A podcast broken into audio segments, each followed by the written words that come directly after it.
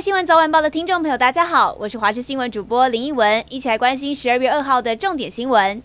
AI 新科技运用广泛，现在也成为远景抓嫌犯的利器。新北保大警方将 AI 技术结合行动载具 mPolice，五个月之内寻获了十四辆失窃的汽机车。像是新北保大警方日前也获报，有一名五十五岁的夏姓男子借用前女友的机车，多次没有缴纳罚款，还故意不归还车辆。被害人报案提告侵占，而警方透过 AI 巡防系统在板桥查获嫌犯。嘉义县梅山乡太平村日前有一名八十一岁的老翁出了家门就失踪了，家属心急如焚，而消防队出动了搜救犬以及空拍机扩大搜寻，没想到过了四天，终于在两百五十公尺深的溪谷找到这名老翁，不过已经明显死亡。许多民众喜欢观赏飞机起降落，而桃园市政府就架设了摄影机，直播桃园机场的飞机起飞画面，让民众不用出门就可以观赏，顺便推广观光。不过却引起不少航空公司的员工担心，日后会被放大检视。不过桃机表示会尊重，并且持续观察。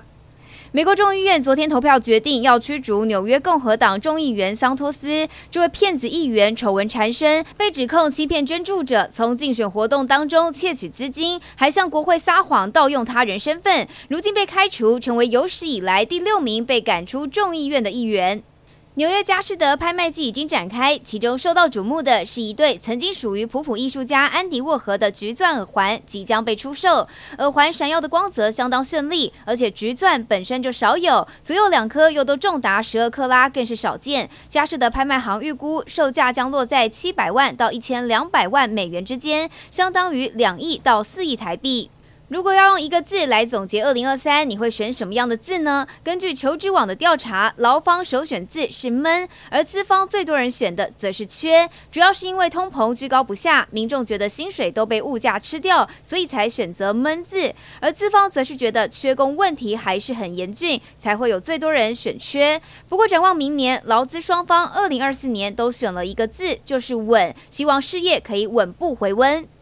最后一起来关心天气，温度方面，白天北部以及宜兰大约十九到二十二度，中部以及花东二十二到二十六度，南部可以达到二十八度左右，相较舒适温暖。但是各地的早晚低温还是会来到十四到十九度，一早起来或是晚上下班回家都要记得做好保暖工作，以免受凉。雨区方面也是北部以及东北部整天比较湿凉，像是迎风面的基隆北海岸、宜兰地区，还有大台北山区，雨势比较集中在这些地方。另外花东地区。区以及中南部山区可能也有零星短暂雨，其他地区则是多云到晴的天气。